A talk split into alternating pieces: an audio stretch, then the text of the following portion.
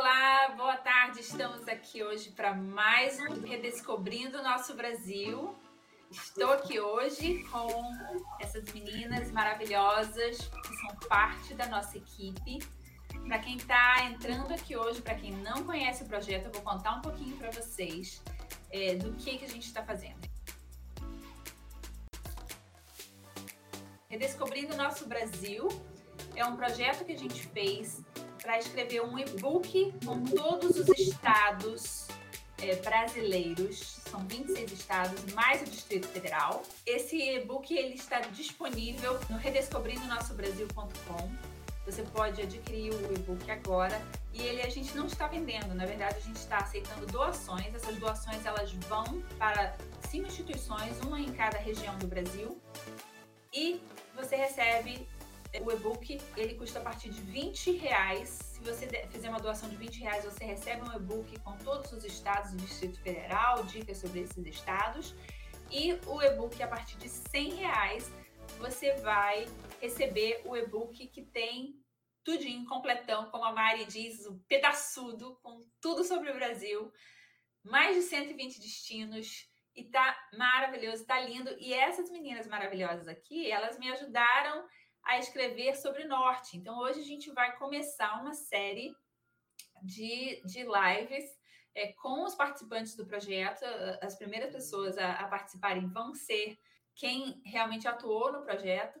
E eu vou pedir que elas se apresentem para vocês, para que vocês possam conhecer, saber de onde elas estão. A maior parte delas mora no estado ou nasceu no estado em que ela escreveu, mas a gente tem alguns casos, por exemplo, que é a Carlinha, que vai começar a falar para a gente. E ela está representando o Acre, mas ela não mora no Acre. Ela fez uma visita, e como a gente estava tendo uma certa dificuldade de achar um blogueiro ou jornalista, como ela adora o Acre, fez umas visitas maravilhosas ao Acre, ela está contando tudo sobre esse estado para a gente. Então, vou começar com você, Carlinha. Conta para a gente um pouco aí é, do que você faz, o seu blog. É... Bom, obrigada, Cláudia. Como a Cláudia já explicou aí, eu amo Acre, mas não sou do Acre, eu sou do estado do Rio. Rio Branco, completamente diferente, lindo, lindo, lindo. Eu escrevo o blog Fui, Gostei, Contei. É, eu dou dicas dos lugares que eu visito. E eu não tenho residência fixa há uns cinco anos, mais ou menos. Então, eu também falo um pouquinho desse estilo de vida por lá. E estou feliz em participar desse projeto do Redescobrindo Nosso Brasil, representando o Acre e ainda ajudando várias entidades, enfim, é um projeto muito legal que a gente está começando a apresentar para vocês aí, né? A Vivi, representante do Pará. Conta aí pra gente, Vivi, qual o seu blog? Pois é, gente. Tudo bem? Boa tarde para todo mundo. Eu sou a Viviane, eu escrevo para o blog Idas e Vindas Blog, já há quase cinco anos, é, junto com a Carol, que vai falar sobre Pernambuco. Depois ela vai estar aqui com a gente. Então, eu escrevi sobre o Pará, que é onde eu nasci e é onde eu moro hoje. O Pará, que é do tamanho praticamente do um país, de Angola, de tão grande, tem de tudo aqui. Então, daqui a pouco a gente vai falar um pouquinho sobre Pará. Estou super feliz de descobrir coisas novas daqui e estou me sentindo muito honrada de fazer parte desse projeto, que não é só para falar de turismo, mas também que incentiva pessoas que trabalham com turismo também, a divulgar mais ainda a nossa terra e o nosso país, depois dessa pandemia. Nós vamos agora lá para Jordana. Conta aí para gente, Jordana, qual é o seu blog, onde você mora. Boa tarde, gente. Eu sou a Jordana, a Jo Viajou, né, mais conhecida como Jo Viajou. Eu tenho um blog aqui de turismo, o joviajou.com. Meu Instagram é o arroba joviajou, como estão vendo aí na tela. E o trabalho, né, esse projeto, a gente vem aí escrever sobre Roraima. Eu sou genuinamente de Roraima, de Boa Vista, da capital, e eu tive aí a satisfação de compartilhar sobre o meu estado, os principais, os principais municípios turísticos, escrever um pouco. Além disso, né, o meu blog ele tem por objetivo divulgar minhas experiências de viagem, de viajante, e também Roraima para o local, Roraima para o morador. É, isso a gente, eu já trabalho já antes desse projeto colocando ele dentro do Redescobrir no Brasil, que é uma iniciativa maravilhosa aí da Cláudia. Também, é, a partir desse projeto, Eu também organizo Mulheres Viajantes de Roraima, que a gente conta aí seus medos e desafios. Ele vai ser realizado agora dia 20 de junho, já aproveitando o momento. E é isso, Mulher Viajante, Roraima e Brasil. Bora aí redescobrir esse Brasil. E esse projeto me ajudou a descobrir mais, porque eu tive que pesquisar mais sobre o meu estado. Então, além de eu escrever dele, eu tive que redescobrir mais. E cada pesquisa uma nova descoberta. Então, é uma satisfação aí apresentar Roraima para o Brasil todo. É, a gente vai começar fazendo uma, uma rodadinha de perguntas, conhecer um pouco mais do norte, né? É um dos estados que provavelmente os brasileiros conhecem menos. Eu acho que a gente precisa incentivar mais esse turismo no norte. Tem lugares maravilhosos e hoje aqui a gente está Acre, Pará, é, Roraima. Amanhã a gente vai ter um, a parte 2 do norte, né? Que a gente vai ter Rondônia, vai ter Amazonas, vai ter Tocantins. Assim, tem muito lugar lindo no norte e a gente precisa realmente começar a explorar um pouco mais. E muita gente não explora porque não conhece, né? Não sabe as belezas que tem. Então, eu vou começar a minha primeira pergunta para vocês. E aí a gente vai vamos começar pela Vivi respondendo aí. Eu quero saber qual que é a primeira coisa que vem à cabeça quando você fala do seu estado, assim, para um turista, para o, o que que seu estado é conhecido? Quando falamos de norte, imediatamente a gente pensa no Rio Amazonas, né, na floresta amazônica, é a primeira coisa que se pensa.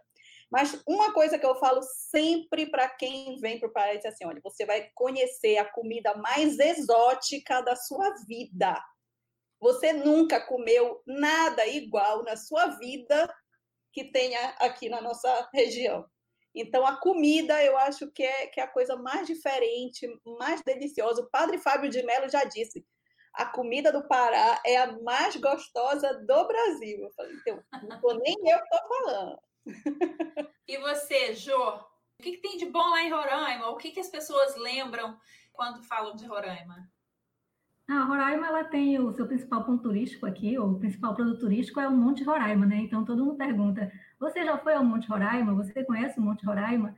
E além dessa distância, né? A distância geográfica de Roraima do resto do país, a gente pode dizer geograficamente, é o lugar, é o ponto mais extremo ao norte do país. Então, as pessoas sempre perguntam ou do Monte Roraima, que é né, o exuberante Monte Roraima, e, ou da distância mesmo. Esses são os principais pontos aí é, da questão geográfica e também do clima, né? Aqui, nós, Boa Vista é a única capital acima da linha do Equador, ao extremo norte do Brasil, né? Apesar de Macapá aí ter esse destaque, que a gente vai saber amanhã, mas Boa Vista é a única capital acima da linha do Equador, fazendo com que ela seja mais quente. Ela é muito quente por estar nessa muito próxima a essa linha. Então, o calor, o Monte Roraima e a distância são que predominam aí quando se pensa em Roraima. E você já foi ao Monte Roraima? Então, ainda não. Eu ia agora dia 25 de maio, com uma agência aqui parceira, mas a gente já está agendado para setembro, porque a subida ia ser dia 25, aí ia ter um evento e eu ia levar um grupo em setembro só de mulheres. Mas a gente está agendado aí para setembro para descobrir aí esse Monte Roraima. Porque para o roraimense, o morador, o Monte Roraima, não é mais um destino turístico. Tem toda uma simbologia. Eu cresci na, aqui em Boa Vista ouvindo sobre o Monte Roraima. Então lá é, é algo espiritual. Eu sempre quis ir depois que eu terminei minha faculdade de turismo, sempre quis ir depois que eu tomei um curso, mas falta alguma coisa, assim, faltou alguma coisa, e eu acho que eu tenho que me preparar mais espiritualmente para ir para aquele local. Quem já foi ao Monte Roraima sabe o que eu estou falando é, e quem é daqui também sabe, para entender o que, que é o Monte Roraima, eu acho que você tem que estar preparado não só fisicamente, mas também espiritualmente para estar tá lá, para viver o Macunaíma, a história, a lenda, tudo que ele passa para a gente e transmite. E Carlinha, conta aí para gente Sim. do Acre. O que, que as pessoas pensam quando, quando falam do Acre? A primeira coisa que eu ia falar era sobre a culinária, como a Vivi falou. Mas uma questão do Acre muito forte, que na época, até quando eu fui, que eu levantei o projeto é, O Acre Existe Sim, das pessoas ficarem insistindo nessa coisa de, ah, mas nem, eu nem conheço alguém que é do Acre, e, e o que, que tem para fazer lá, alguma coisa assim. E foi por, uma das razões porque eu quis tanto conhecer o Acre, né? Então, essa coisa de que as pessoas nem sabem muito sobre o Acre. Acho é um Acre estado maravilhoso aqui do nosso país. Acha que o Acre não existe, ou só sabe aquelas histórias loucas do, do Acre, ou alguma coisa que remetem a essas, essas histórias que vêm e não, não tem ideia do que é o Acre, muita gente. E é um, um, estado maravilhoso. Mas é o que a Jordana falou, a questão geográfica do nosso país torna muito difícil, você realmente é muito longe. Então é uma realidade distante mesmo para algumas pessoas, mas que bom que a gente está aqui para poder falar desses lugares e mostrar que tem muita coisa bonita. O Acre, a culinária é maravilhosa, assim. A, a culinária do, do norte realmente é uma coisa que me chama muita atenção mas tem um pedacinho escondido da Amazônia, enfim, a gente vai falar sobre isso. A gente vai, a gente vai falar, segura aí. Um ao vivo. Mas tem muitos lugares bonitos. É, a, a, a, primeira pergunta que eu vou fazer, né, já que a gente já, já foi dessa, é, já fez essa introduçãozinha inicial, a primeira pergunta que eu quero fazer é se existe uma melhor época para visitar aí o seu estado. Vamos começar aí pela Jordana. Bom, Roraima, ele Boa Vista, principalmente, né, onde é a porta de chegada, de entrada do estado. Roraima, durante o ano todo, você consegue visitar, dependendo do que você vai fazer, qual atividade que você vai conhecer aqui ou para onde você vai. Né? A estação aqui definida é entre inverno e verão. O nosso verão vai de setembro a março e o inverno de abril, agora que a gente está tá tendo aí a chuvinha forte, as chuvas são muito fortes, de abril a agosto. Mas, assim, mais propício para você desfrutar das belezas naturais, se você quer ir, já que o atrativo natural é o fator principal, é você vir de setembro a março. É onde as cachoeiras estão nem tão cheias, não tão seca, é, a natureza está exuberante, o tempo está mais, tá mais limpo para você subir alguma determinada serra e fazer determinada trilha. Então, a gente dá ênfase de setembro a março, que é o período assim mais em foco para o turista visitar. Mas, de modo geral, durante o ano todo, vai estar tá calor e vai chover, ou vai ter uma chuvinha ali, alguma coisa. E, claro, as praias da capital. Aqui em Boa Vista, dentro da capital, no Rio, a gente consegue aí desfrutar bastante dessas praias aqui urbanas, que é na praia né, de água doce, que a gente fala praia de rio, que o boa vistense, o turista pode desfrutar aí durante esse período aí do verão. Então a gente coloca aí setembro a março você vai ter praia, vai ter serra, vai ter cachoeira aí para você fazer trilha e desfrutar de todo esse Roraima. Vamos fazer uma pausa aqui só para apresentar o nosso amigo Kleber Barbosa, que conseguiu chegar. Está escutando a gente aí, Kleber? Sim, muito bem. Boa tarde a todos. Boa tarde, o Kleber aí é do Amapá, também do Norte, está junto com a gente nesse projeto e a gente está super feliz. Se apresenta aí, fala para a gente um pouquinho de, de, você. O Kleber, ele não tem blog, ele, ele é um jornalista lá, lá no Amapá. Conta um pouquinho para a gente aí, é, se apresenta e fala do seu site para a gente, o que, que você faz por aí. E a gente vai começar daqui a pouco a conversar sobre o Amapá. A gente está tá só começando. Bom, prazer enorme interagir com todos vocês, compartilhar esse conteúdo fantástico e é tão apropriado, oportuno, para quando tudo isso acabar, a gente voltar, a gente retomar. É, eu sou o Kleber Barbosa, tenho 50 anos, há praticamente 30 anos nessa profissão.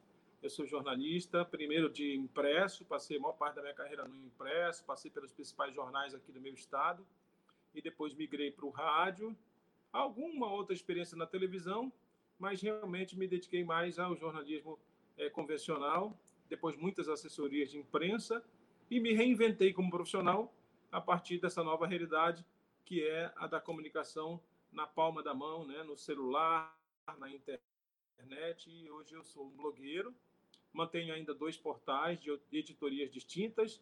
Um cuida de políticas, notícias do poder aqui. O outro é do agronegócio, numa parceria com um jornalista chamado Juan Monteiro.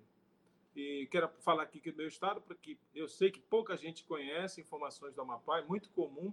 E nesses 13 anos em que sou editor de turismo do Jornal Diário do Amapá, a gente vai a muitos eventos, congressos, feiras, e as pessoas têm muito pouca informação a respeito da gente. Às vezes, quando a gente se apresenta, é comum dizer Amapá, Amapá é Tocantins, não é? Ou então diz assim, Amapá é onde tem o negócio do boi azul e do boi vermelho? Aí eu disse, não, fica mais ou menos a mil quilômetros da minha cidade, Parintins. Eu sou do Amapá e não digo que é aquele fim de mundo. Aqui é o meio do mundo, um endereço único no planeta. Linha do Equador, esquina com o Rio Amazonas. Perguntinha que a gente estava fazendo aí é se existe uma melhor época para visitar o seu estado. Então vamos lá para Vivi, no Pará. Me conta aí, Vivi, qual a melhor época para visitar o Pará? Eu sei que tem umas festas boas que acontecem por aí. Pois é. Aqui é o seguinte: ou chove o dia todo, ou então chove todo dia. Você escolhe. se você, mas se você quiser pegar assim uma época de mais sol, mais calor, mais ou menos de maio até setembro, é onde não chove tanto, os rios não estão tão revoltos, é, os igarapés estão bem clarinhos, você consegue pegar as praias do, da parte de mar, né? Que tem o Pará tem uma partezinha que dá para o Oceano Atlântico, então é a zona do Salgado, que foi a parte que eu escrevi no, no e-book. Então essa parte você aproveita muito com bastante sol e tal. Mas se você quiser pegar umas chuvas assim, torrenciais, uma coisa assim que assustadora, venham em dezembro, janeiro, e vocês vão ver o que, que é aqui. Aproveita e atravessa, atravessa para o Marajó, que tem ondas de 20 metros de altura. É uma, uma beleza, uma maravilha. Mas vale muito a pena. Qualquer época é calor, é chuva, você anda no meio da chuva na rua como se nada tivesse acontecendo, e é a coisa mais normal do mundo por aqui. Vamos lá, Carlinha. Existe aí alguma época que é melhor para visitar o Acre? Bom, é, é, muito parecida aquela região ali, o clima, né? É, se você for visitar a capital, Rio Branco, ou de repente Cruzeiro do Sul, que está um pouquinho mais para o norte, mas que não é tão influenciado assim, dependendo se é, é inverno ou verão, né? Época chuvosa ou não, não tem problema, você pode até estar tá visitando o ano inteiro.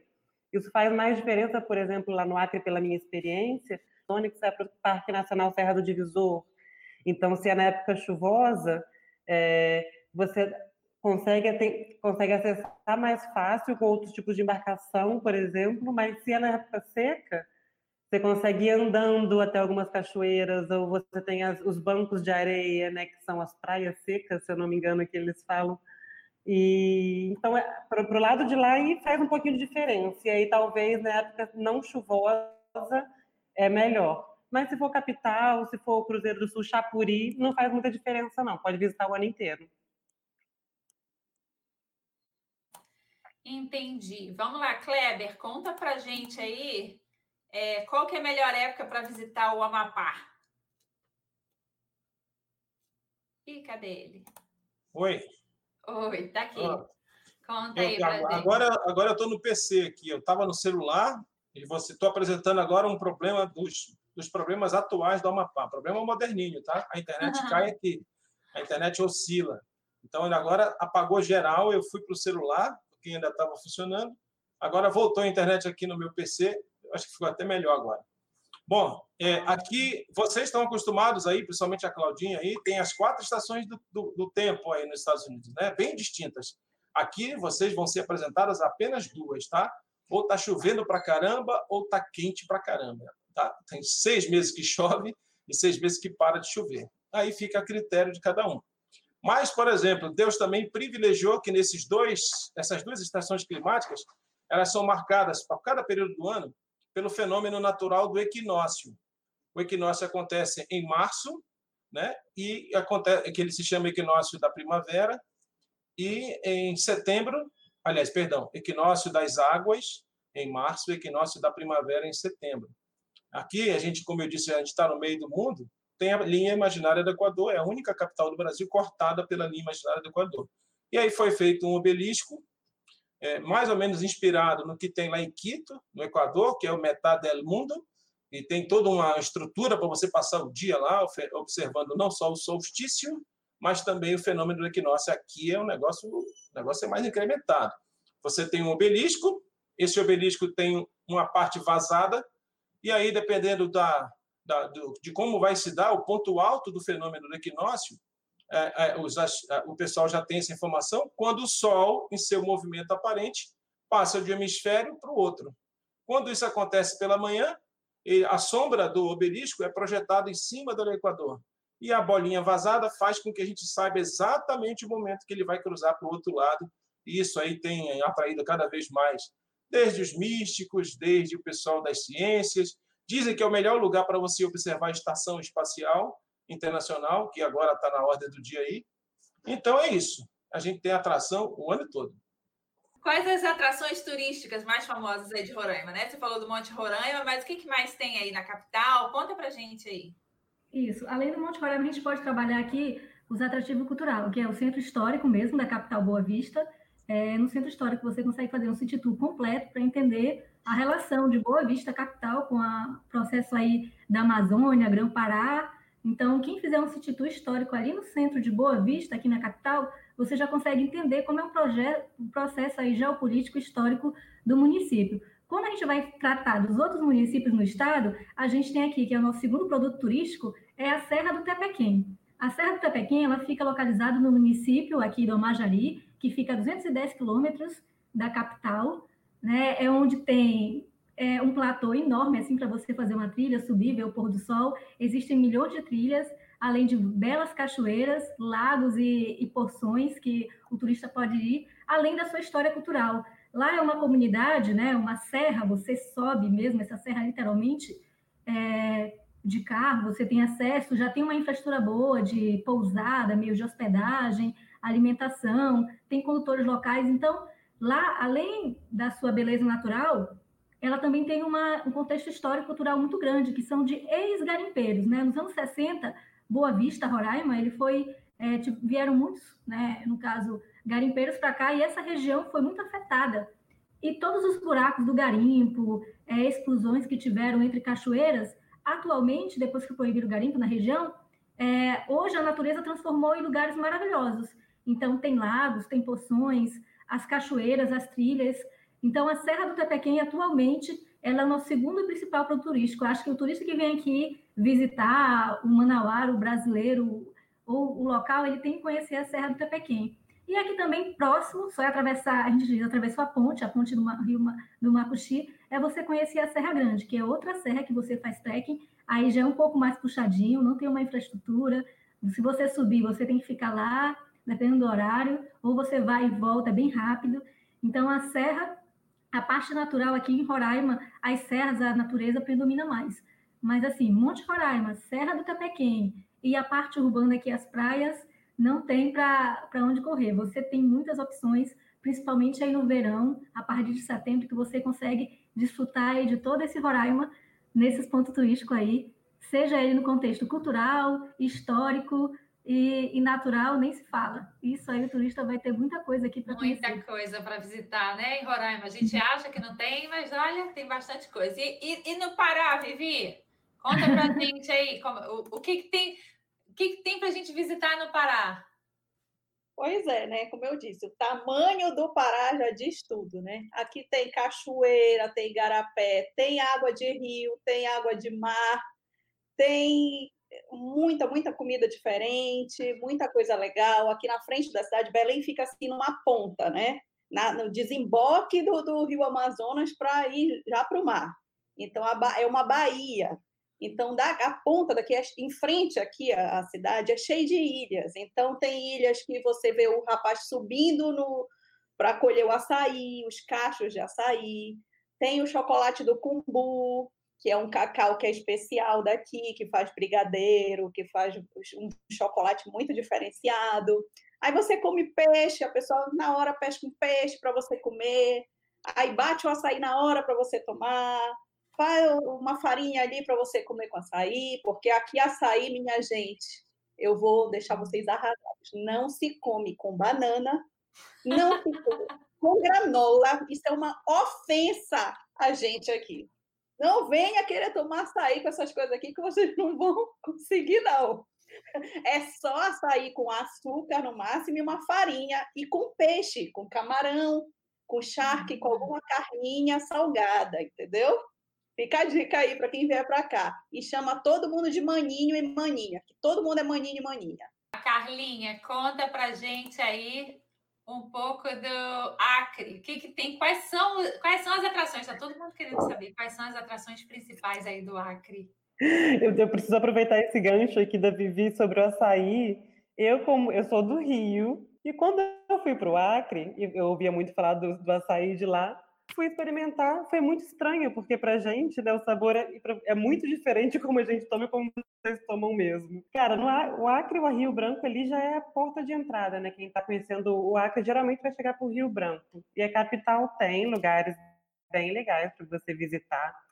Tem o Parque Ambiental Chico Mendes, por exemplo, onde você já consegue se contextualizar um pouco sobre a história desse ambientalista, que é muito importante para o Estado, né, e é importante para o Brasil em geral.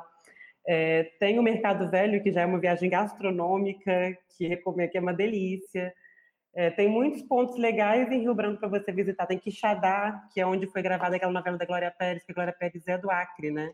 Então, ela fez o, uma minissérie, na verdade, e o lugar onde foi gravada a minissérie hoje em dia está aberto para visitação, funciona como museu, uma pousadinha. E para além de Rio Branco, você tem Chapuri. Chapuri é a terra de Chico Mendes. E lá tem uma pousada que é Seringal, Seringal Cachoeira, que também é muito legal, que tem arvorismo.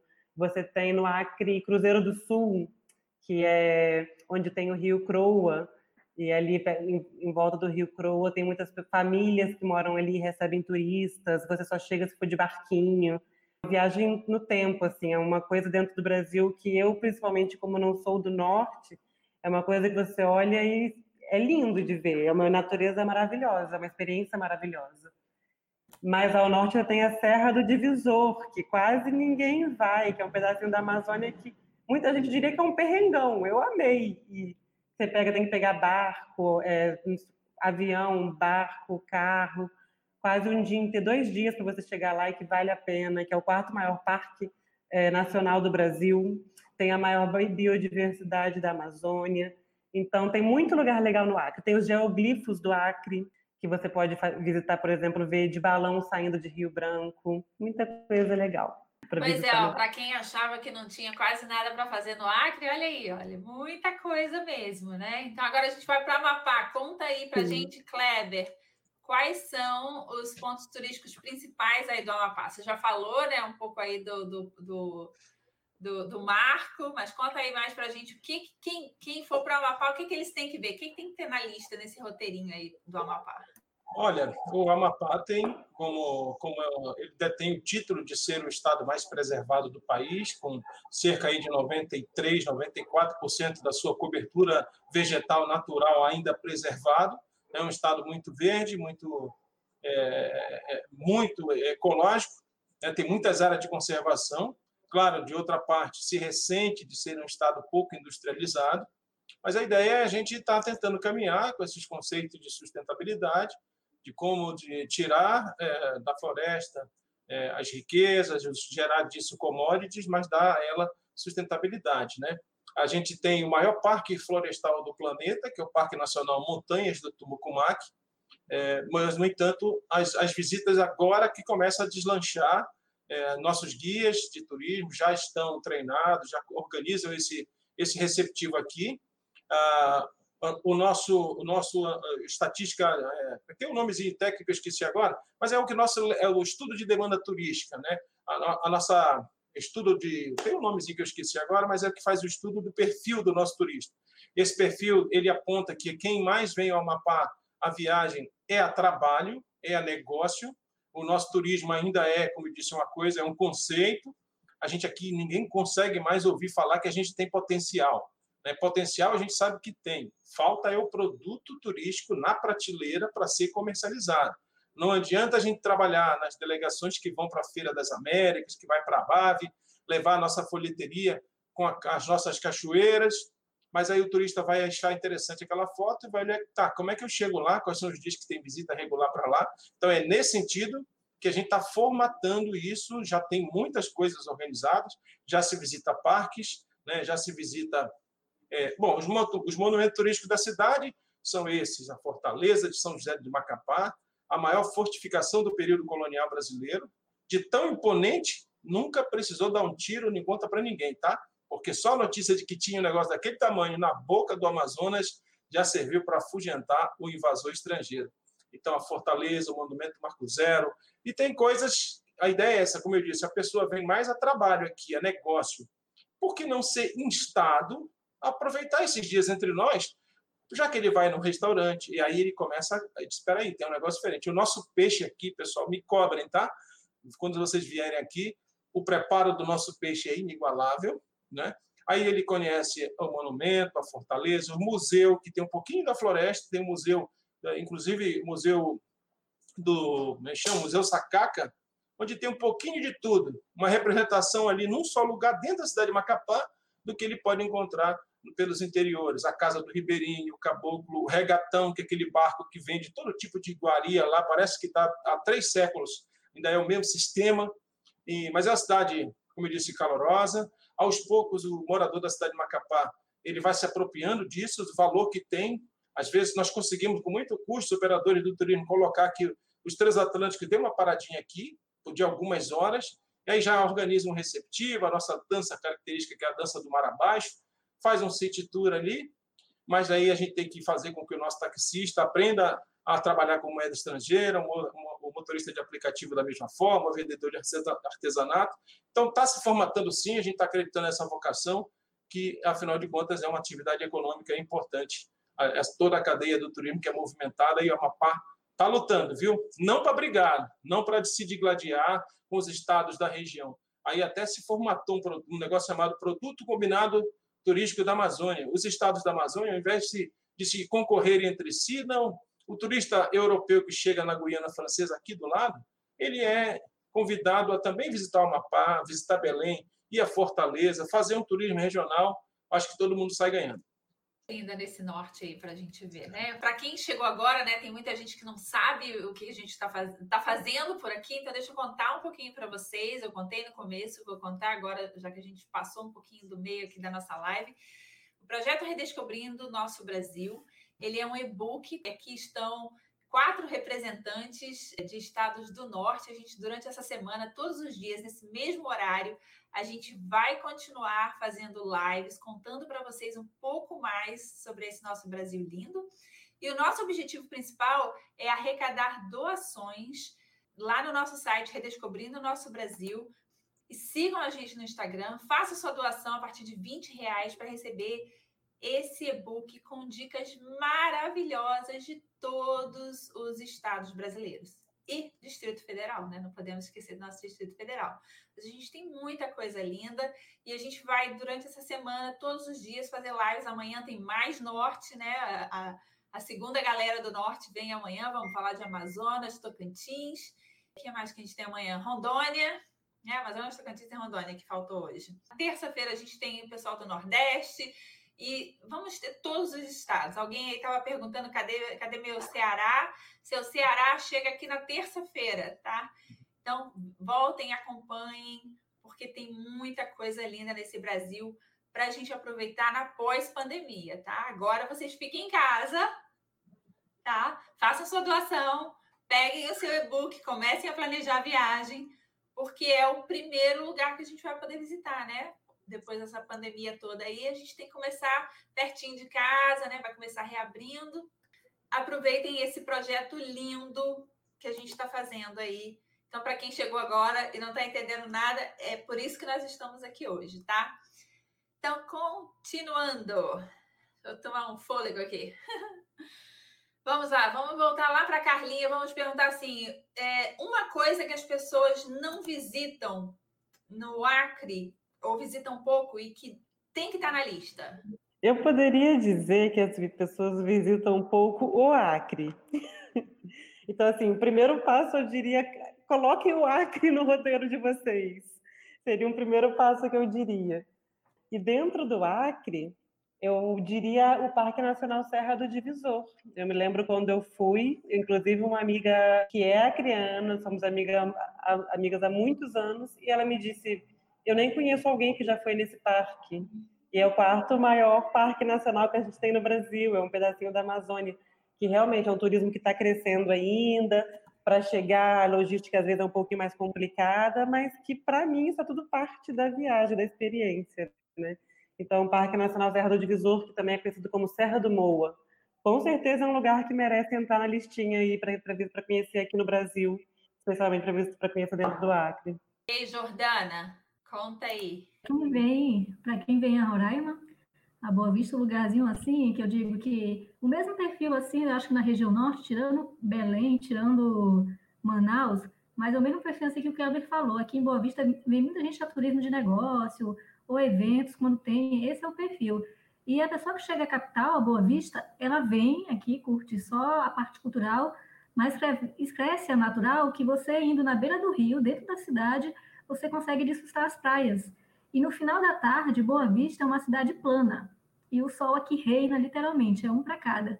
É uma cidade plana, em qualquer ponto de Boa Vista, você consegue ver um pôr do sol espetacular. Então, as praias, né, no mês aí do verão, o turista que vem aqui, ele faz seu negócio, resolve seu problema, ele consegue ir ali, ficar 30 minutinhos numa praia e aproveitar. E até o próprio morador vai pouco, é, não vai tanto, né? E é muito próximo, e elas se formam é, durante todo o ano que se passa, a formação do Rio Branco, é um rio muito novo, ele se forma, são belas praias e elas são formadas diferentes. Então, ao longo do ano, você consegue ver várias praias de formatos diferentes. E cada ângulo que você anda, você consegue ver o pôr do sol mais bonito ainda no fim da tarde. Então, acho que é um lugarzinho perfeito para quem vem aqui, nem que seja rápido ou, ou até mesmo passar mais tempo, tem que aproveitar o Rio Branco, as praias que ele oferece e o belo pôr do sol de uma cidade plana assim e bem planejada que é Boa Vista. Aqui não tem muito prédio alto, só tem dois, assim, são os mais altos que a gente pode considerar em relação aos grandes polos. E assim, a cidade é plana, a nossa vegetação aqui é savana na capital, a capital Boa Vista tem 86% aqui da sua vegetação savana, que a gente chama aqui de lavrado, né? Lavrado macuxi, lavrado roraimense, que a gente chama. Então, por ser plana, o pôr do sol, em vários ângulos, ele consegue aí ser bonito em todo momento. Então, acho que o turista ele poderia conhecer assim mais e visitar as praias de Boa Vista, as praias urbanas. E os outros municípios nem vou falar porque é muita coisa, mas assim, quem chega aqui, que é o principal ponto de parada, são as praias. Vivi, Belém, oh. quem, quem não pode ficar de fora na lista do Pará aí? Porque ai, é tanta coisa. Um lugar que você não pode deixar de visitar é o Ver o Peso, claro, a nossa feira gigantesca, com muitos sabores, cores, com as, as boieiras que fazem as comidas, com as, as erveiras que vendem as ervas da Amazônia, todo aquele misticismo e tal, que você toma um banho com as ervas da Amazônia. E um lugar que eu quero muito indicar para todo mundo é a Ilha do Marajó, que é a maior ilha fluviomarítica do mundo. Metade dela fica para o oceano, metade para o rio Amazonas, é onde desemboca todo o rio. Então é uma loucura, é uma loucura. Você lá anda de búfalo, que é, os, os, os policiais andam de búfalo, é, é uma, uma, uma, coisa assim fora do comum. As praias são belíssimas, praias isoladas, com areia branca, branca, branca, branca. Aí você escolhe se você quer água salgada, se você quer água doce, o que você quiser. Come muito queijo de búfalo, muito peixe, é peixe do mar, peixe do rio, e você pode escolher qualquer cidade de lá, que é maravilhoso, Salvaterra. E... e aí chegamos no Amapá, e aí conta pra gente uma coisa que tem que estar tá na lista, que às vezes as pessoas não vão, mas tem que estar tá na lista aí de quem vai para o Amapá. Bom, eu quero aproveitar a carona da Vivi, minha vizinha do Pará, e dizer para todos que o Amapá pertencia ao Pará. Né? Quem, a, a vila de Macapá era uma extensão, fazia parte do território do Pará. Então, a gente tem uma ligação, né, uma cumplicidade, uma similaridade muito grande com, com o Pará. Ah, inclusive, na cidade de Macapá, ela é cercada pelas chamadas Ilhas do Pará. Então, tem aí o arquipélago do Marajó, né? a parte do Marajó. Entre, no voo reto entre Belém e Macapá, a gente cruza a Ilha do Marajó. Então, tem uma parte da Ilha do Marajó que faz frente para cá, para Macapá. E essas cidades, Afuá, Breve, Chave, elas têm muito mais contato com Macapá do que propriamente com Belém. Então a gente tem sotaque, eu já consigo ver uma coisa ou outra que é bem marcante do sotaque do paraense em relação ao amapaense. Tá? Mas o maninho é comum, tá? Maninho, maninha, pegar, tá bom? Tocar é normal, não se ofendam. O amapaense é desse de chegar, você vai se assustar com a intimidade lá chegada. É, então, é, chegando em Macapá, e nós, aí nós somos um estado essencialmente urbano. Macapá é uma, é uma capital, é uma cidade-estado. Aqui, mais ou menos 80% da população da Amapá está na capital, na região metropolitana, Macapá e Santana, do ladinho ali onde está o porto. Então, aqui tá, concentra nossas principais atrações. A gente tem um grande gargalo que eu, como serrano, tá? Serrano é quem nasce na Serra do Navio, é minha cidade natal. Nós temos uma ferrovia. Aí, quando é que a gente se separa do Pará?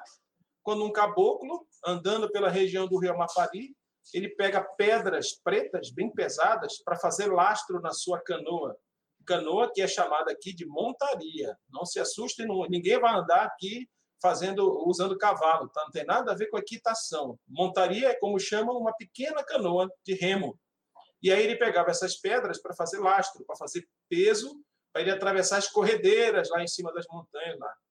E aí uma vez ele achou uma pedra muito brilhante, muito diferente, trouxe para Macapá, de Macapá encomendaram que fosse para Belém, fizeram a análise dessa pedra, era manganês de alto teor, né? E o mundo vivia um esforço de guerra, a Guerra Fria começava. Rússia e Estados Unidos, né? Quem, olha, não fornece manganês, porque o manganês ele serve para fazer a liga do aço, é que serve para fazer o encoraçado dos navios, a blindagem dos tanques, e aí o Amapá surge para o mundo porque tem a maior reserva de manganês. O governo central do Brasil declara aquelas reservas como estratégica para o país e estabelece aqui um território federal, uma extensão do, da, do, da União, a extensão do governo federal aqui. E aí o Amapá se separa do Pará em 1943, permanece nessa condição até a Constituição de 88. A Constituição cria o Estado do Amapá. E aí começa um novo ciclo do Estado. Então é isso. Vindo aqui, tudo bem, tem toda essa concentração na capital, mas eu, como já, serrano. Já, já tivemos uma aula de história aqui. De história. Mas só que para tra trazer essa estrutura aqui toda, a maior reserva de manganês, Estados Unidos diz, a gente compra tudo que tiver de manganês aí. Aí eles dão dinheiro para um cara aqui chamado Augusto Trajano de Azevedo Antunes. Era um, um paulistano que tirava minério de picareta lá em Minas Gerais. Ele criou lá uma empresa chamada Icominas.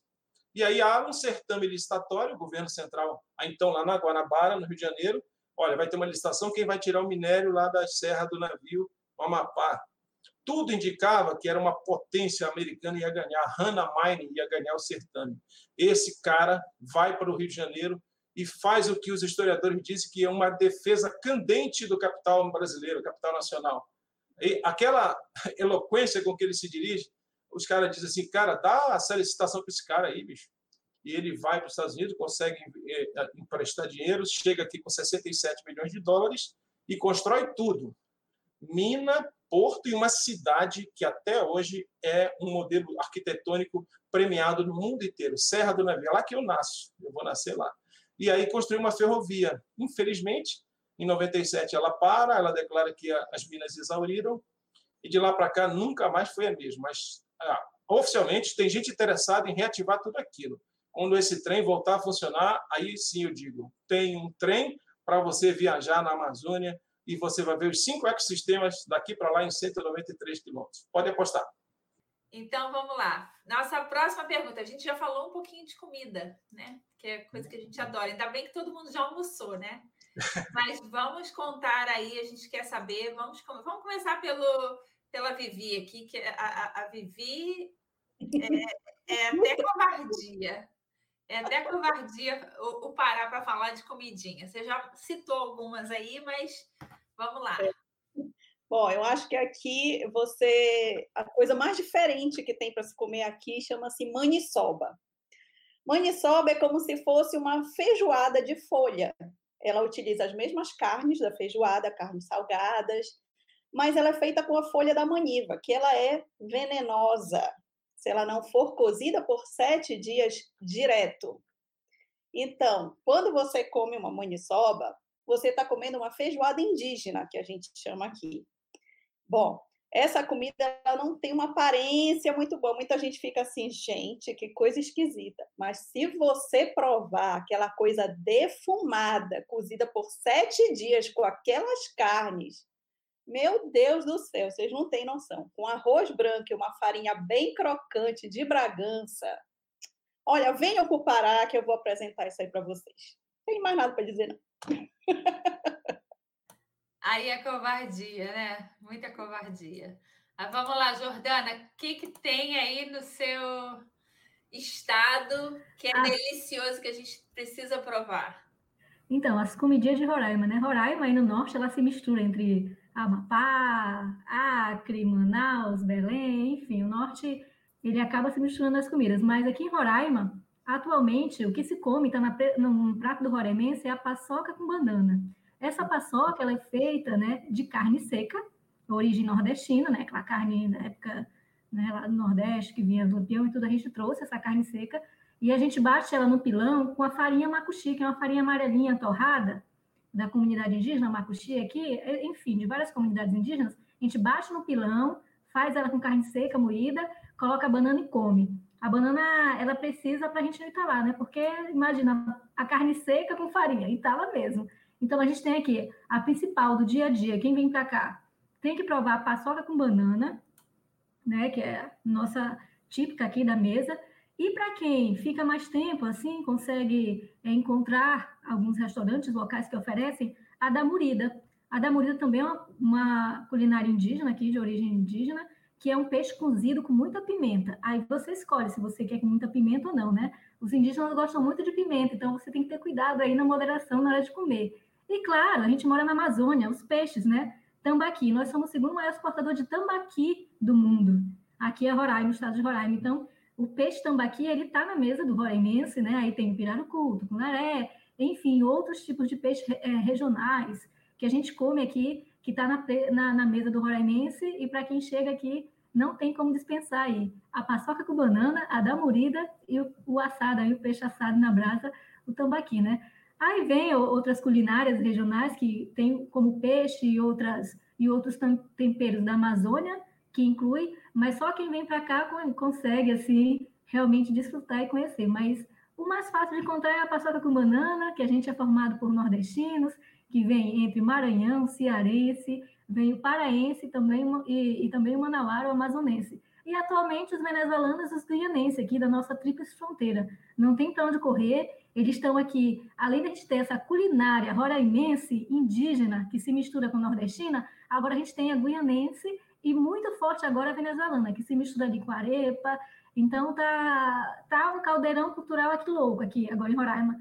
É um ciclo, né? Tá se transformando, mas atualmente o turista tem que provar aquela paçoquinha com banana, que você encontra em qualquer quiosquezinho aqui que o turista visite. é isso. Meu Deus, a gente vai sair daqui né? e pior que eu tô longe de tudo isso no Brasil e aí eu falo, não tem nem jeito para mim, né? Olha, é muita comidinha do Brasil que eu vou sofrer essa semana. Mas vamos lá, Carla, o que, que tem no Acre de delícia para comer? No Acre, para o café da manhã, tem uma, uma, um mingau de banana que é uma coisa maravilhosa, que eu nunca tinha tomado, quentinho, que é muito gostoso. Tem o tacacá, que, claro, ele é meio polêmico, né? nem é todo mundo que gosta, e aí você pode pedir ele com pouca, deixa eu ver se eu vou falar certo, com pouca, muita ou média goma. Né? aí recomenda normalmente você começar com pouca goma. E aí aos pouquinhos, você vai gostando, e vai aumentando. E com uma pimentinha. eu adorei, amei o tacacá. No Acre também tem a baixaria, que é um prato que hoje em dia a galera come até no café da manhã. Eles falam que é bom, que dá muita sustância para começar o dia e leva cuscuz, carne moída, ovo e vinagrete. É uma delícia. E aí tem um lugar tradicional em Rio Branco onde você vai para poder comer a baixaria, mas muita gente já incorporou isso e faz em casa também para comer. É, de comida, eu, eu, diria esses, assim, mas tem muita coisa, os peixes, a culinária do norte é uma coisa de louco, mas eu, no top 3 eu falaria esses. Nossa, já vi que o, o, peixe, né? Não posso, não posso ir para o norte e deixar de comer esses peixes deliciosos, né?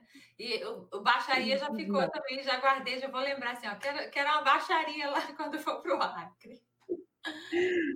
Foi engraçado, quando eu cheguei, eles já brincaram, ó, oh, hoje vai ter baixaria. E eu, tá, o que, que é? Eles não fica tranquilo que a gente vai te mostrar o que, que é a baixaria.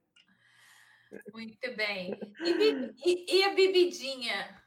A bebidinha que é. Vou aproveitar a Carlinha aí, que já está com o microfone aberto. Fala aí, a bebida lá do Acre, o que, que eles bebem no Acre, seja de alcoólico ou não? Olha, nesse mesmo dia que me apresentaram e disseram que iam me levar para poder conhecer a baixaria, também me disseram que ia levar para tomar uma cerveja no copo sujo. E eu já fiquei meio assim. E a cerveja no copo sujo deles é tipo uma michelada mesmo. É a cerveja com gelo, sal, um pouquinho de limão, suquinho de limão, e você toma aquela. Eu acho que é porque, como faz muito calor, né? Então você ainda pega a cerveja com gelinho e tudo mais, fica uma delícia. E aí tem a cerveja no copo sujo, que é muito comum ali no calçadão da Gameleira, em Rio Branco. Mas os sucos, gente, suco de cajá, tem sucos maravilhosos.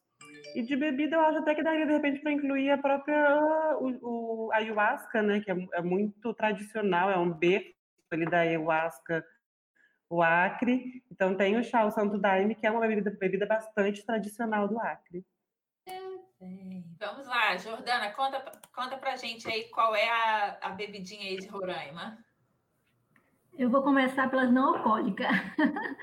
Aqui em Roraima, a bebida né, tradicional, aproveitando as frutas amazônicas aí, é, são aqui o que predomina é o suco de cupuaçu. A gente pode ver aí. O, o cupuaçu você faz tudo, né? Na região norte faz doce, faz tudo. A gente também o suco de maracujá predomina muito por aqui. Quem vem tem que tomar aquele suco de maracujá geladinho, que o pessoal coloca leite, mistura com tudo aqui. Também tem as frutas mais assim que a gente diz. Não é todo mundo que gosta, mas é um gosto diferente, genuíno da, da região norte, que é o tamarino, é, o taperebá. Então, as frutas regionais são bem presentes na, na bebida. E, claro, aqui, para quem tem fígado, tem o vinho do Buriti, que é da fruta do Buriti, né? a gente diz o vinho, ele é muito forte, oleoso. A gente mistura aí com a farinha, faz aquele chibé, e quem é daqui gosta. E, claro, o açaí da região norte, né? Açaí também aqui, a gente tem aquele puro, que vem no Pará, e você coloca aqui com a farinha, macuxi, mistura também, come que nem chibé. Chibé, para quem não sabe, é também um, uma comida aqui regional, mas é nossa mesmo, do caboclo roraimense, que a gente trabalha assim, o chibé, a farinha amarela, macuxi, a água e a gente coloca açúcar, né? O branco coloca açúcar, o boa vistense coloca açúcar e come ele com a água, farinha e açúcar. O indígena ele já come só, ah, no caso, pode colocar pimenta e outros, né? O indígena mesmo da, da comunidade. E e além dessas também, aqui em Boa Vista tem vários shoppes regionais, né? É, tem uma fábrica, uma cervejaria aqui que ela fabrica uns shoppes regionais que você também pode ter, ter acesso, adquirir o turista diretamente. E para quem vai para ir para os municípios mais distantes da capital, pode beber também aqui as bebidas indígenas que são oferecidas na recepção, que é o caxiri, o pajuaru é, e outras que tem. Mas o caxiri e o pajuaru, que é a bebida fermentada aí da, da macaxeira que eles fermentam e servem, e a gente toma na cuia como receptividade na comunidade, além das danças que é receptiva com parichara, essas são as principais bebidas. O pajuaru e o caxiri são os mais oferecidos nas comunidades para quem vai visitar, fazer o etnoturismo aqui no estado de Roraima. E quem não tiver, é, não souber beber, fica mais bêbado do que uma latinha de cerveja. É muito fermentado, é muito forte, tem que ter cuidado, porque tem gente que se empolga, né? Quando vê, minha filha já está. Então, essas são aí as principais bebidas das frutas do norte, né? A, a nossa mesmo, de quem é caboclo, e, cara, a, a, do turista que chega aqui, quer conhecer uma comunidade indígena, ou ir ali tomar um choppzinho, que aqui é muito quente, né? Então, vale a pena tomar um chopp aqui, Roraimense Boa Vistense. Essas aí são as principais bebidas. Oh, meu Deus. É, é, é, muita bebida. Olha, a gente vai ter que dar uma acelerada. Já estamos chegando na uma hora aqui. Ainda tem um monte de pergunta para vocês. Vamos lá. É, Vivi, conta para a gente aí das bebidas do Pará. Aí eu separei algumas para vocês. Os sucos de fruta, claro, nós temos aqui frutas super diferentes: bacuri, taperebá, cupuaçu, é, o açaí que a gente toma um pouco mais grosso do que suco. Mas tem é, dois tipos de tem uma cerveja aqui que eu queria muito dizer para vocês, que as cervejas aqui, a gente tem uma fábrica, é, uma cervejaria que é a Amazon Beer, que ela já ganhou vários prêmios, que ela mistura com as frutas, a cerveja com as frutas. Então tem cerveja com bacuri, tem cerveja com priprioca, que é, que é uma raiz da, da, da Amazônia, que é extremamente perfumada, tem com açaí, tem com taperebá. Então, as cervejas super diferentes, assim. Tem a Serpinha, que o Brasil inteiro já conhece, que é a fábrica da Serpa, né, cervejaria do Pará, que é a pequenininha, que já é famosa. E tem agora a cachaça de jambu. Bom, a cachaça de jambu, jambu, para começar, é uma, uma, uma folhinha que treme a sua boca quando você come, por exemplo. Ela faz parte de vários pratos daqui, que é o, o Kleber, que é o tacacá, que é o pato no tucupi. Então, todos têm essa folha de jambu. E ela treme a boca, ela dá uma sensação de, de tremor, de, de amortecimento. Então, é muito engraçado quando a gente chega um turista que nunca viu isso, a gente diz, come aí, come essa folha. Aí a pessoa, meu Deus, eu acho que eu estou tendo alguma reação alérgica.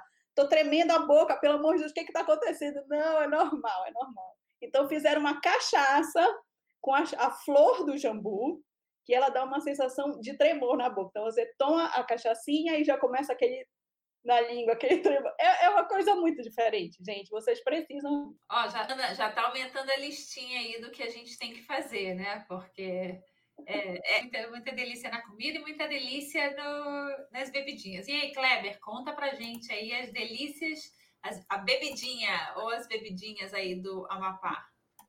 Por acaso, eu estava falando com meu filho aqui, ele passou agora aqui, que o almoço hoje foi é, pirapitinga assada sem espinha, né? E acompanhamento açaí. Eles comeram tanto, meus dois é um peixe? É um peixe? Pirapitinga é um peixe, é. É, e aí eles comeram tanto do peixe que não deram conta de tomar açaí. Então agora vai ser a merenda, o lanche da tarde, e eles estão pedindo para que eles possam acompanhar o açaí com o peixe que sobrou do almoço, não tem problema, para ver que é bem a galera que é raiz, tá? Então é o seguinte, o peixe daqui, além da pirapitinga, que se eu não me engano, ela é, é fruto de uma mistura aí, se a, a Vivi souber, é, é, é, a mistura de dois peixes, melhoramento genético. Acho que tem alguma coisa a ver. Vou, tô, vou ficar devendo. Mas o peixe que eu mais gosto aqui, o nome dele é filhote. E a gente recomenda para quem visita a gente. Quando chega o filhote inteiro no restaurante, os caras dizem: Como é que é esse peixe aí? A gente diz: É filhote. Aí o cara disse: Se o filhote é desse tamanho, tu imagina a mãe dele. Então é comum as pessoas falarem isso do nosso pescado aqui. Então, como eu disse, a gente é uma extensão aí do, dos estados amazônicos, suco-naturais, a mesma coisa. É, o Pará, achei muito legal uma iniciativa na comemoração, Vivi, dos 400 anos de Belém. O, o Pará foi para Milão, na Itália, na maior feira gastronômica do mundo. Cara, aquela imagem dos chefes paraenses preparando pato no tucupi num auditório na Europa, né? Eu imaginava, eu ficava imaginando o cheiro que deve ter tomado conta do ambiente. E aí vem aqui, quando a Vivi fala, as nossas. Quem é, quem sabe que é um jambu, o tacacá, essas coisas nossas, dá uma água na boca aqui, cara, que fica um negócio do, do outro mundo. E aí, imagina, então, a partir dessas experiências, esses insights muito interessantes, e aí tem alguns chefes paraenses, tem um cara que começou com essa onda do, do, dos reality, né? muita mistura, muito processamento, a gente também vai nessa vibe aí. A gente já tem cervejarias artesanais, tá? sem, sem contaminação. Tá? Nós temos as cachaçinhas artesanais, e a gente também tem, agora sim, uma coisa bem raiz, bem da origem do Amazonas, assim como qualquer influência, os nossos afro-amapaenses que vieram para cá, no caminho para cá, eles desenvolveram uma dança típica chamada Marabaixo ela parece ali com outras. O carimbó lembra um pouco, mas aí o nome dela é Marabaixo, é só nossa. E tem a bebidinha também típica deles. O nome é gengibirra. Ela é feita à base de cachaça com gengibre. Isso já foi mostrado nos salões de turismo, a gente sempre leva, as feiras, grandes vitrines do turismo. A gente já levou as batedeiras de açaí, e aí serve açaí, os caras piram quando vê como é que a gente toma açaí aqui. E a gengibirra, já, já rolou até incidente diplomático, porque na época uma ministra do turismo, que era a Marta Suplicy, saiu visitando os estandes, visitou a cachaça lá da Bahia, não sei de onde, uma cachaçinha mineira, chegou no Amapá, estava a degustação de gengibirra. Ela pegou, fez um, aquele, como é que dá o nome? Chute, né? Eu esqueci agora como é que se fala em inglês, aí a Cláudia ajuda. Cara, ela praticamente capota ali, dá um incidente diplomático. Então, bebidinha, então, é a gengibirra uma coisa para fazer a dois, para casal que foi em lua de mel ou que quiser romance, o, o que, que tem para fazer no estado que é super romântico? Ou pode ser uma, uma pousadinha, ou pode ser um passeio, ou ver o pôr do sol em algum lugar. E essa vai ser tipo VaptVult. É, fala, fala uma aí. Kleber, começa com você aí, que você está com o microfone aberto. Tá bom. Olha, é, isso me lembra, tá? Quando eu casei, eu minha lua de mel foi na Ilha do Marajó. Aí eu fiz o, o circuito Condeixa, Salvaterra, Jumbim e Souri, né? São as cidades do, da, da, Ilha do Marajó. Mas aqui no Amapá eu vou apostar vá na sorveteria chamada Jesus de Nazaré. Você vai, geralmente as pessoas dizem meu Jesus de Nazaré. São mais de 100 sabores de sorvete naturais. Tem até de, meu Deus, como é caipirinha. E além do que, nós temos na margem do maior rio do mundo, fins de tarde maravilhosos, um parque no entorno da fortaleza ficou tão bonito que a população batizou de lugar bonito. Então vá lá no lugar bonito. Vai lá, Vivi, conta pra gente aí o que, que tem de para fazer de romântico aí no Pará. Mas então eu vou marcar para você. Ilha de Maiandeua. É uma ilha de água salgada, que é na zona do Salgado, que é onde fica para o Oceano Atlântico, e é uma ilha belíssima, que você atravessa uma das cidades, atravessa para a ilha, e lá a areia é branquinha, branquinha, branquinha. Se você for num dia de, à noite de lua cheia, você chegar lá, parece assim que a areia brilha nos seus olhos com a lua. É uma coisa de louco. Aí tem a praia de Fortalezinha, tem a, a, vila de Algodoal, é tudo bem rústico, há pouco tempo só que tem, que tem luz elétrica, então é muito lindo, vocês precisam conhecer. Vai lá, Jordana, o que, que tem na Roraima para fazer de, de romântico por aí? Bom, a dois, principalmente se tiver lua cheia, é bom aqui visitar a Serra do Tepequim. Reserva uma pousadinha gostosinha. Lá em cima, de dia, é muito quente, é aquele sol assim de Roraima.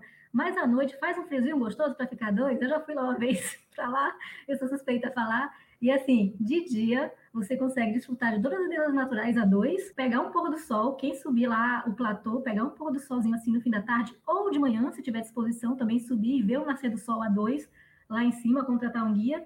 Ou à noite, com uma, nossa, com uma lua cheia lá na, no platô, na Serra do você é uma pedida aí, alugar uma pousadinha e aproveitar um final de semana na Serra do Tepequim. É isso a dica. Carlinha, tem coisa romântica para fazer no Acre? Tem uma pousadinha lá também, que é bem legal, um lugar para você ir, porque não tem sinal de internet, não tem televisão, você está no coração ali no meio da floresta, então é um lugar bem gostoso para você ficar curtindo, um romance, tem muita trilha legal para fazer. E tem o passeio de balão que você faz no amanhecer, né? Que eu acho um passeio maravilhoso e super romântico para você fazer uma viagem a dois. Nossa, passeio de balão é realmente super romântico. A gente está chegando ao final é. aqui da nossa, da nossa live. É, e aí tem só mais uma pergunta que eu quero falar, eh, que eu quero fazer. Eu preciso de uma gíria que seja super típica aí. Você tem que falar gíria fala, e falar ela numa frase aí para a gente explica, né? É, começa aí, Vivi pelo Acre. Vivi pelo Acre. Carla pelo Acre.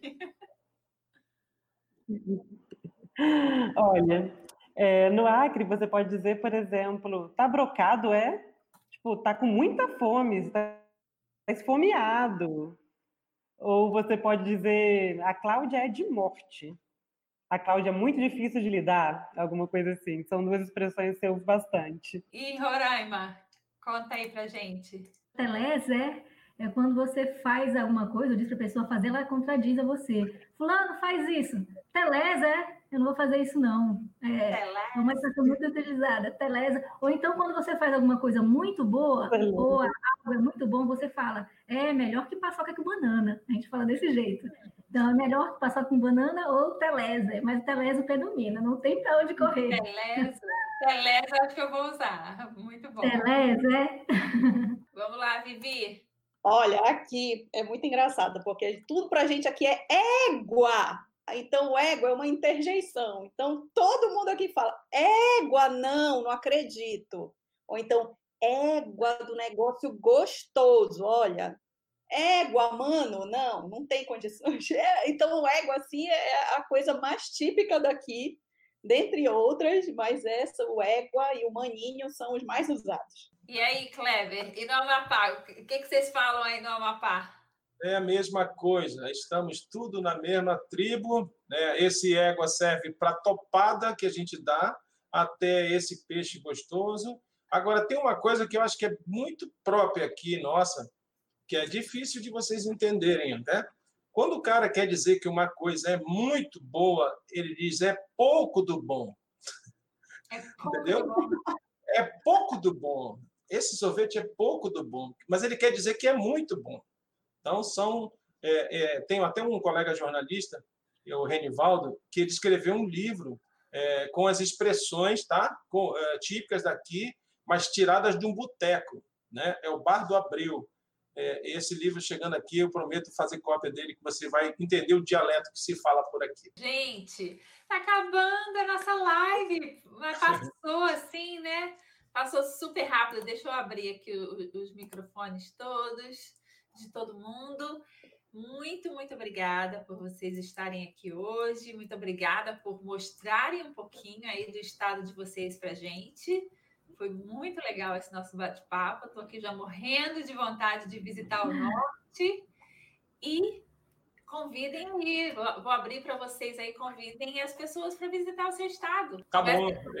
Eu vou ser cavalheiro, começa com as meninas aí. Vai lá, Jordana, começa aí, vamos fazer a. E aí, Brasil, Roraima aqui no extremo norte, aguardando vocês. Lembrando que Roraima é além do Monte Roraima. Então, quem vem a Roraima né? Vai ter vários atrativos naturais, culturais, essa culinária maravilhosa da região norte, que só quem vem aqui ou vive aqui vai conhecer. É algo assim, gente, indescritível. Também vem conhecer a cultura indígena, a cultura nordestina, um caldeirão, diferentes épocas. Junho você tem o Arraial da Amazônia aqui em Boa Vista. Em dezembro você tem um festival de coral aqui de música de fim de ano, que é lindo também, realizado pelo município. É, de forma geral, os atrativos naturais, né? O Monte Roraima, a Serra do Tepequinha, a Serra Grande, os lagos daqui, o Caracaranã, o etnoturismo predomina. Então, o que tem diferente na Amazônia, o Extremo Norte te oferece com muita qualidade, né? E todo o norte aí que a gente viu o que os nossos parentes, que a gente fala aqui, nortistas falaram. Então, quem vier Roraima, sejam bem-vindos. Estamos aqui na capital Boa Vista. Vamos lá, Vivi, convida o povo aí para visitar o Pará. Então, gente, venham conhecer o segundo maior estado do Brasil, o Pará, tem mar, tem rio. Então, venham dançar o carimbó aqui com a gente, venham comer nossas comidas típicas, nossas frutas, venham pegar esse calor delicioso, úmido que tem aqui, venham respirar puro com a floresta amazônica, venham tomar banho de rio, de garapé, de mar. Venham, que vocês não vão se arrepender. Carlinha, convida o povo para visitar Galera, é, o Acre existe sim, o Acre é maravilhoso. É uma viagem que você consegue se planejar aí. Hoje em dia tem voos que não são tão, mais, tão caros mais. É, tem tantos lugares para conhecer. O acriano gosta tanto quando, quando tem os turistas lá que estão indo conhecer o Acre, viajar por ali, conhecer a história. A história do Acre foi o último, o último estado a ser integrado ao Brasil. Então tem uma história muito forte de luta ambiental. Quando a galera nem falava sobre isso ainda, o Acre já estava ali lutando pelo, pela, contra a, o desmatamento.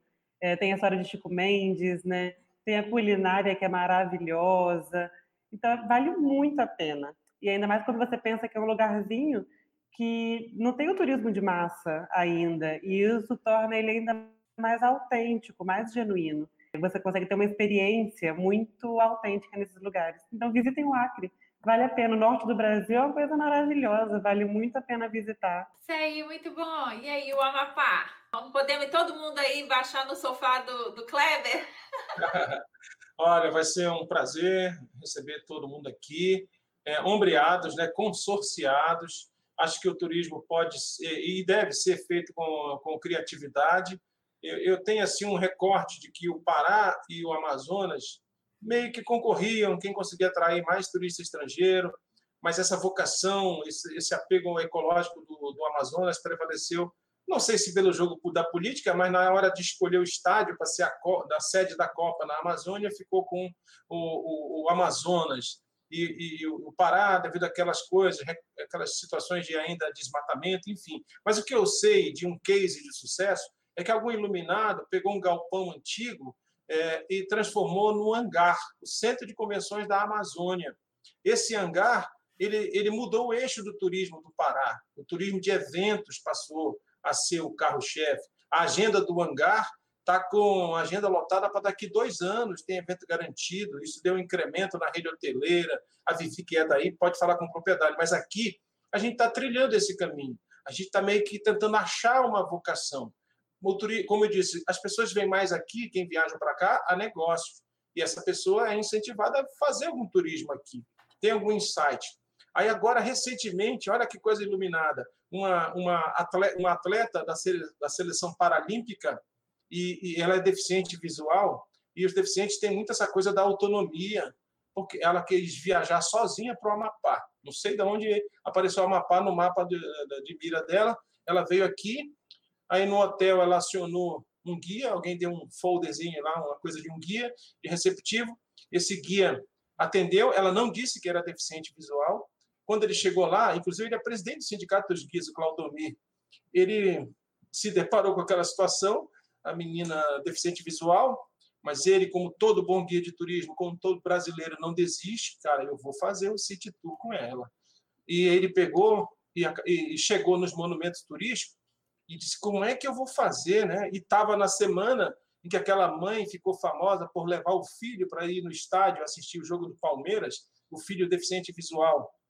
E aí não é só dizer, pô, narrar o jogo, é só ligar o rádio e vai ter a narração. Mas para o deficiente visual, você tem que descrever, ele tem que ter aptidão, ele tem que ter noção de espaço. É? Tem, é, tem toda uma, uma técnica para repassar isso para o deficiente visual, e a mãe fazia isso com, com maestria. Essa mãe foi descoberta, essa história de amor, e ela foi bater na Suíça, sendo premiada pela FIFA como uma torcedora padrão, enfim. Essa é uma história que todo mundo conhece. Mas aqui, a atleta paralímpica está lá, vai visitar a Fortaleza de São José. Como é que o guia que não foi qualificado para aquilo vai se deparar com isso? E ele olha numa das salas, tem uma maquete da Fortaleza, tem uma réplica em miniatura. Aí sim, dá para deficiente tocar na Fortaleza, na réplica, na maquete, ela passa a ter noção espacial de como funciona, a partir desse tato, e aí o, o sentido que ela perde, o que se sabe é que os outros vão ficar mais aguçados, né? de alguma forma a natureza vai compensar, ela tem um contato com a, com, com a maquete, e é feita a mesma coisa nos outros que ela vai visitar, no Monumento do Marco Zero, no Museu Sacaca, em todos os outros.